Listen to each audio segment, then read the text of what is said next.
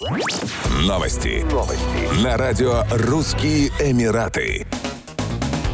Перед наступлением священного месяца Рамадан правители Объединенных Арабских Эмиратов помиловали более трех тысяч заключенных. Освобождение отбывающих наказания из заключения стало доброй традицией в ОАЭ. Так, президент ОАЭ шейх Мухаммед бен Зайд Аль-Нахаян распорядился освободить 1025 заключенных, отбывающих различные сроки. Они получили возможность вернуться к семьям и начать новую жизнь.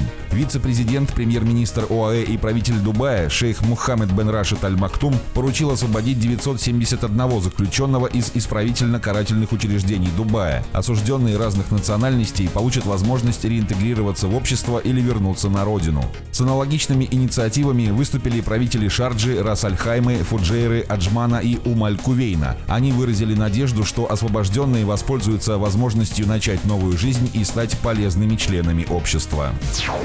В Дубае объявили о начале строительства частного вертолетного аэродрома, где свои транспортные средства смогут парковать сверхбогатые жители и гости города. Вертолетный парк займет свое место рядом с терминалом частной авиации на площади 42 800 квадратных метров. Планируется, что этой площади будет достаточно для размещения 12 вертолетов, а также выставочного шоурума, где владельцы транспортных средств и руководители корпораций смогут знакомиться с новыми моделями. Аэрокосмический центр имени Мухаммеда бен Рашида будет заниматься реализацией проекта в партнерстве с Air Chateau International, которая уже получила летные сертификаты от Главного управления гражданской авиации. Вертолетный терминал станет крупнейшим в своем роде. Он будет обслуживать как отдыхающих, так и деловых путешественников. Помимо ангара для вертолетов, на его территории построят VIP-зал для прибывающих пассажиров. Air Chateau International также будет предоставлять услуги технического обслуживания транспортных средств.